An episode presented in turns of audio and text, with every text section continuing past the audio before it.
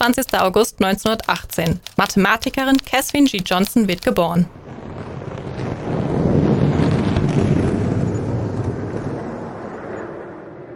Mercury Redstone 3, Mercury Atlas 6, Apollo 11, Apollo 13. Diese Missionen der NASA wären ohne die beeindruckende Mathematikerin Catherine Johnson nicht möglich gewesen.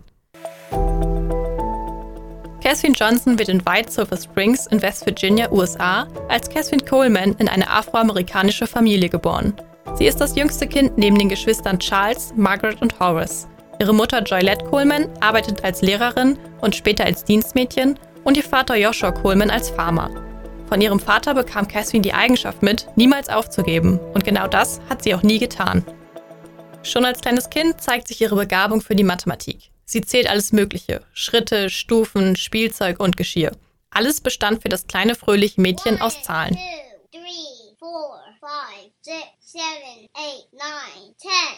Catherine war für ihr Alter überdurchschnittlich schlau, erzählt ein Sprecher der NASA in einem Gedenkvideo. Catherine's intelligence always outpaced her age. Catherines Intelligenz war immer ihrer Altersstufe voraus. Schon als kleines Kind folgte sie ihrem älteren Bruder in das Zwei-Zimmer-Haus, in dem er zur Schule ging. Der Lehrer ihres Bruders war erstaunt über ihre Fähigkeit, in so jungem Alter lesen zu können und lud sie ein, die Sommerschule zu besuchen. So begann ein bemerkenswerter Weg des Lernens und Entdeckens. Während ihrer Schulzeit überspringt sie die erste und die fünfte Klasse. Ihr Vater legt großen Wert auf den Schulbesuch und die Bildung seiner Kinder. Weil in Wild Silver Springs Schulen für Afroamerikaner nach der achten Klasse enden, meldet ihr Vater seine Kinder an der afroamerikanischen Highschool des West Virginia Collegiate Institute an. Diese ist 200 Kilometer entfernt und so ziehen Catherine, ihre Geschwister und ihre Mutter nach Institute West Virginia. Ihr Vater bleibt in Wild Silver Springs, um dort zu arbeiten und seinen Kindern mehr zu ermöglichen, als Afroamerikanern damals zugestanden wurde. Auch ihre Lehrer unterstützen und fördern das hochbegabte Mädchen tatkräftig. Ihr Direktor, Sherman Gass, begleitet sie oft auf dem Heimweg und lehrt sie Sternenkonstellationen, was ihr Interesse für Astronomie weckt. Mit nur 14 Jahren erhält sie ein Stipendium und wechselt auf das West Virginia College. In ihrem zweiten Jahr bietet ihr der Dozent Dr. William Schifflin Claytor, der dritte Afroamerikaner, der einen Doktortitel in Mathematik erwarb, weiterführende Kurse in höherer Mathematik an, um ihr zu helfen, in die Forschung zu gehen. Er wird ihr Mentor und unterrichtet sie als einzige Schülerin in analytischer Geometrie. Catherine liebt die Mathematik und ist unglaublich wissbegierig. Ich war immer unter Menschen, die etwas gelernt haben, was ich gerne lernen wollte. Man lernt, wenn man will, also muss man lernen wollen. Im Hauptfach studiert Catherine Französisch und Mathematik und schließt mit 18 Jahren mit einem Bachelor of Science in beiden Fächern mit höchster Auszeichnung ab. Daraufhin arbeitet sie erstmal als Lehrerin und heiratet 1939 ihren ersten Ehemann James Goebel. Die junge Catherine wird 1939 außerdem dazu ausgewählt, als eine der ersten afroamerikanischen Studierenden ein Studium an der West Virginia University zu beginnen. Sie schreibt sich für das Graduiertenprogramm in Mathematik ein. Nach dem ersten Semester beschließt sie aber, die Universität zu verlassen, um mit ihrem Mann eine Familie zu gründen. Zusammen bekommen sie die drei Kinder Constance, Joylette und Katie. Catherine erzieht ihre Kinder mit viel Freude und Liebe und bringt ihnen alles über Mathematik bei. 1952 erfährt sie erstmals von ihrer Schwester, dass es offene Stellen für schwarze Mathematikerinnen im nahegelegenen Langley Research Center gibt. Die Rechenabteilung gehört zum National Advisory Committee for Aeronautics, was die Vorgängerorganisation der NASA war. In der West Area Computing Unit arbeiten nur schwarze Frauen unter der Leitung von Dorothy Vaughan. Johnson ist an der Stelle interessiert und bewirbt sich. NASA stellte gerade schwarze Mathematiker ein und öffnete sich gerade für Frauen. Ich wollte endlich herausfinden, was eine Forschungsmathematikerin macht. Bei ihrem ersten Bewerbungsversuch ist es bereits zu spät, aber beim zweiten Versuch klappt es und Johnson und ihr Mann beschließen die Chance zu nutzen und mit der Familie nach Newport News umzuziehen. Ich habe mich in Langley beworben, aber sie mussten ihre Einstellungen für das Jahr beenden. Ich musste ein ganzes Jahr warten, um nach Langley zu kommen. Also ging ich im Juni 1953 nach Langley. Johnsons Freude über den Job bei der NACA ist gewaltig. Sie kann endlich ihre Fähigkeiten für Großes verwenden. Und so kommt es, dass die unscheinbare junge Frau mit kurzer Frisur und Brille ihren Job bei der NACA antritt. Sie liebt die Arbeit mit den Zahlen und nennt sich selbst und die anderen Frauen in der Abteilung Computer in Röcken. Aufgrund der in den USA praktizierten Rassentrennung haben die schwarzen Frauen bei der NACA aber ein von ihren weißen Kolleginnen abgesondertes Büro und können an andere Abteilungen verliehen werden. Johnson und ihre Kolleginnen müssen sich an viele spezielle Verhaltensregeln für Afroamerikanerinnen halten und dürfen nicht dieselben Aufenthaltsräume und Toiletten wie ihre weißen Kolleginnen benutzen. Johnson lässt sich die Ausgrenzung nicht anmerken und arbeitet sich mit ihren Berechnungen hoch. Bereits nach zwei Wochen in der Rechenabteilung wird Catherine einem Projekt in der Abteilung für Manöverlasten der Flugforschungsabteilung zugewiesen und Catherines befristete Stelle wird bald zu einer Dauerstelle. Ich denke, es war ziemlich bekannt, dass Catherine Johnson eine außergewöhnliche Person mit einer unglaublichen Begabung war. Ihre mathematischen Fähigkeiten waren einfach phänomenal. Berichtet Bill Berry, Historiker bei der NASA.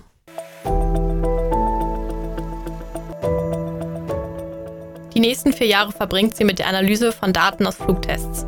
Während sie diese Arbeit abschließt, stirbt ihr Mann im Dezember 1956 an Krebs und Catherine bleibt vorerst mit ihren drei Kindern alleine.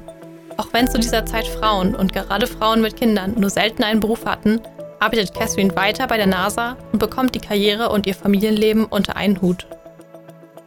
Sie wird durch ihre Kenntnisse in analytischer Geometrie und durch ihre konzentrierte und einwandfreie Arbeit schnell unentbehrlich für ihre neuen Kollegen, die nach Ablauf der Frist vergessen, sie wieder abzugeben.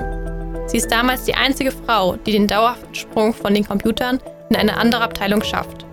Aber nicht nur die Rassentrennung erschwert Catherine Johnson ihre Karriere, erklärt die Mathematikerin Zu Tsai von der Universität Duisburg-Essen. Aufgrund der Rassentrennung äh, war sie ja von den Weißen getrennt. Das war natürlich ein Hindernis. Und sie war ja ähm, in der Abteilung Flugforschung. Dort waren aber ausschließlich nur weiße Männer tätig. Das heißt, sie war da auch ganz besonders als äh, Frau und als Afroamerikanerin. Und äh, sie hat auch Fragen immer gestellt und die Sachen hinterfragt, was damals auch nicht üblich war, weil Frauen haben damals einfach das gemacht, was man ihnen gesagt hat und es nicht hinterfragt. Und ähm, sie hat gezeigt, dass Frauen anders sein können und musste sich aber da auch erstmal durchsetzen, weil man es nicht gewohnt war, dass Frauen auch so sein können. Die Männer schließen sie aus, aber Johnson bleibt hartnäckig und will die Zusammenhänge und Hintergründe wissen. Als das Raumfahrtprogramm aufkam, arbeitete ich mit Männern zusammen und in den Besprechungen wurden Frauen nicht erlaubt. Ich fragte um Erlaubnis mitzukommen und sie sagten, normalerweise seien keine Frauen in der Besprechung. Ich fragte, gibt es ein Gesetz dagegen? Und er sagte nein. Und mein Chef sagte, lass sie gehen. Und so begann ich an den Besprechungen teilzunehmen.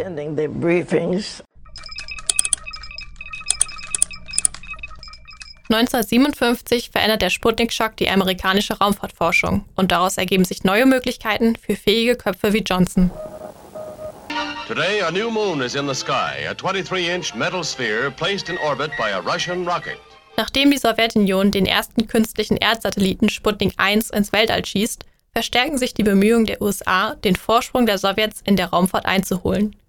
Catherine Johnson liefert dafür 1957 einige der mathematischen Grundlagen für das Dokument Notes on Space Technology und wird 1958 mit in die Space Task Group aufgenommen, im selben Jahr, als die NACA zur NASA wird.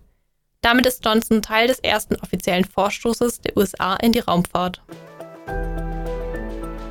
1959 heiratet die 41-jährige Catherine Leutnant Colonel James Johnson, ein Veteran aus dem Koreakrieg. Auch ihr zweiter Ehemann unterstützt ihre berufliche Karriere. Da es noch relativ wenige Fachbücher zum Thema Weltraumfahrt gibt, müssen Johnson ihre Kollegen improvisieren und streckenweise die Bücher selbst schreiben. Gemeinsam mit ihrem Kollegen Ted Skupinski schreibt sie die theoretische Abhandlung Bestimmung des Azimutalwinkels beim Brennschluss, um einen Satelliten über eine ausgewählte Position der Erde zu platzieren. Wir haben unser eigenes Lehrbuch geschrieben, weil es keinen anderen Text über die Raumfahrt gab. Wir haben einfach mit dem angefangen, was wir wussten. Wir mussten zurück zur Geometrie gehen und all diese Dinge herausfinden. In der Abhandlung werden die Gleichungen für einen orbitalen Raumflug und die Berechnung der Landeposition eines Raumfahrzeugs dargelegt. Es ist ihre erste wissenschaftliche Veröffentlichung und auch das erste Mal, dass eine Frau dieser Abteilung offiziell als Mitautorin namentlich genannt wird. Dies ist nur einer von mehreren Durchbrüchen, die Cassie Johnsons langes und bemerkenswertes Leben geprägt haben. Die Berechnungen dienten äh, für die Grundlage der bemannten Raumfahrt. Unter anderem wurden Flugbahnen berechnet, sowie die benötigte Treibstoffmenge. Erklärt Mathematikerin Su Tsai von der Universität Duisburg-Essen. Johnsons Berechnungen ermöglichen den Erfolg von Alan Shepard, der im Rahmen der Mission Mercury Redstone 3 am 5. Mai 1961 den zweiten bemannten Flug in der Geschichte der Raumfahrt absolviert. Er ist damit der erste US-Amerikaner außerhalb der Erdatmosphäre.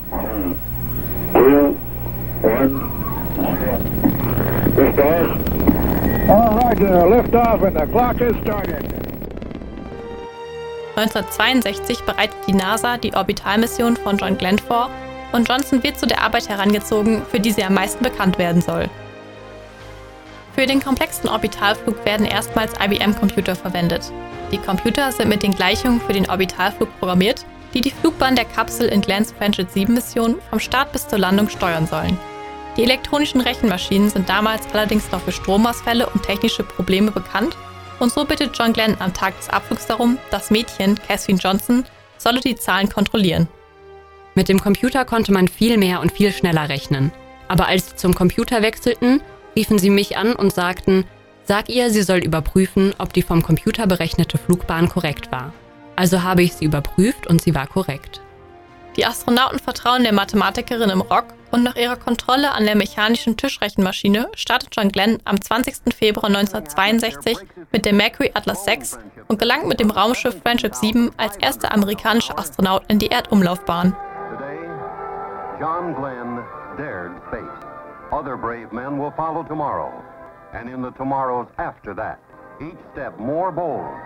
As we reach out to explore the universe mit diesem vollwertigen bemannten Raumflug schließt die USA zur Sowjetunion auf und von da an wendet sich der Wettbewerb zugunsten der USA. Auch nach ihren ersten Erfolgen für die Raumfahrt bleibt Johnson bescheiden und sagt selbst über sich, sie sei so gut wie alle anderen, aber auch nicht besser. Ihre große Begeisterung für die Raumfahrt und ihre Freude an der Arbeit sorgt dafür, dass sie auch an der Apollo 11 Raumfahrtmission beteiligt ist. Sie hat die Berechnung der Umlaufbahn für Apollo 11 berechnet. Das diente dazu, dass am Ende auch die erste Mondlandung ein Erfolg war. Berichtet Mathematikerin Su Tsai. Johnsons Berechnungen dienen dazu, die Mondlandefähre des Apollo-Projekts mit dem Kommando- und Servicemodul in der Mondumlaufbahn zu synchronisieren. Am 16. Juli 1969 startet die NASA die Apollo 11-Mission und schickt die drei Astronauten Neil Armstrong, Michael Collins und Buzz Aldrin mit der Saturn V-Rakete auf den Weg zum Mond.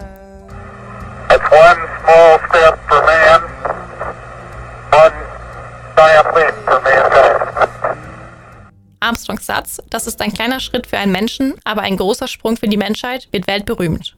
Bei der Ankunft werden die Astronauten als Helden gefeiert für eine Reise, die ohne Cassie Johnson nicht möglich gewesen wäre. Cassie Johnson arbeitet von 1953 bis 1986 in Langley. Bis zu ihrer Pensionierung wirkt Johnson darüber hinaus an der ersten Phase des Space Shuttle-Programms mit und war Autorin von insgesamt 26 Forschungsberichten. Ich habe in Langley gefunden, wonach ich gesucht habe. Das war es, was eine Forschungsmathematikerin tat. Ich bin 33 Jahre lang jeden Tag glücklich zur Arbeit gegangen. Ihre Begeisterung für die Raumfahrt ist ausnahmslos. Gerne wäre sie auch selbst einmal in eine Rakete gestiegen, berichtet sie in einem Interview.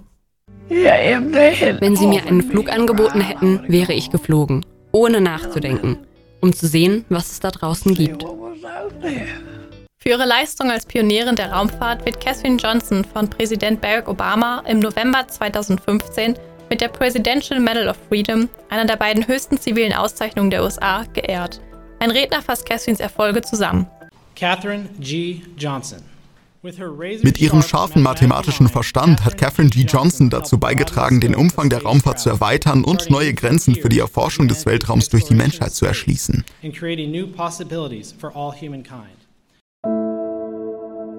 Am 24. Februar 2020 stirbt Cassie Johnson im erstaunlichen Alter von 101 Jahren. Auch im hohen Alter hat Cassie nie ihr Lächeln und die Freude an der Mathematik verloren.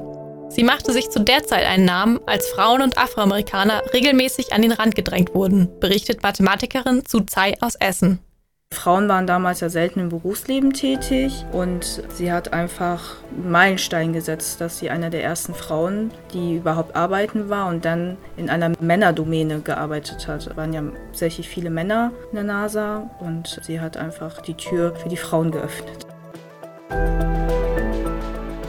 Beeindruckende Cassie Johnson durchbricht die Rassenschranken und Barrieren auf ihrem Weg in die Geschichte der NASA.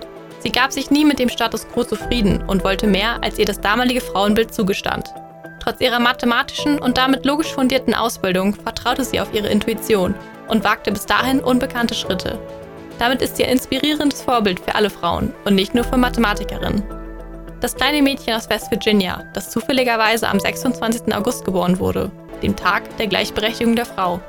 Sie hinterlässt ihren großen Einfluss auf die Weltraumforschung, die Rechte der Afroamerikaner und die Gleichberechtigung der Frau.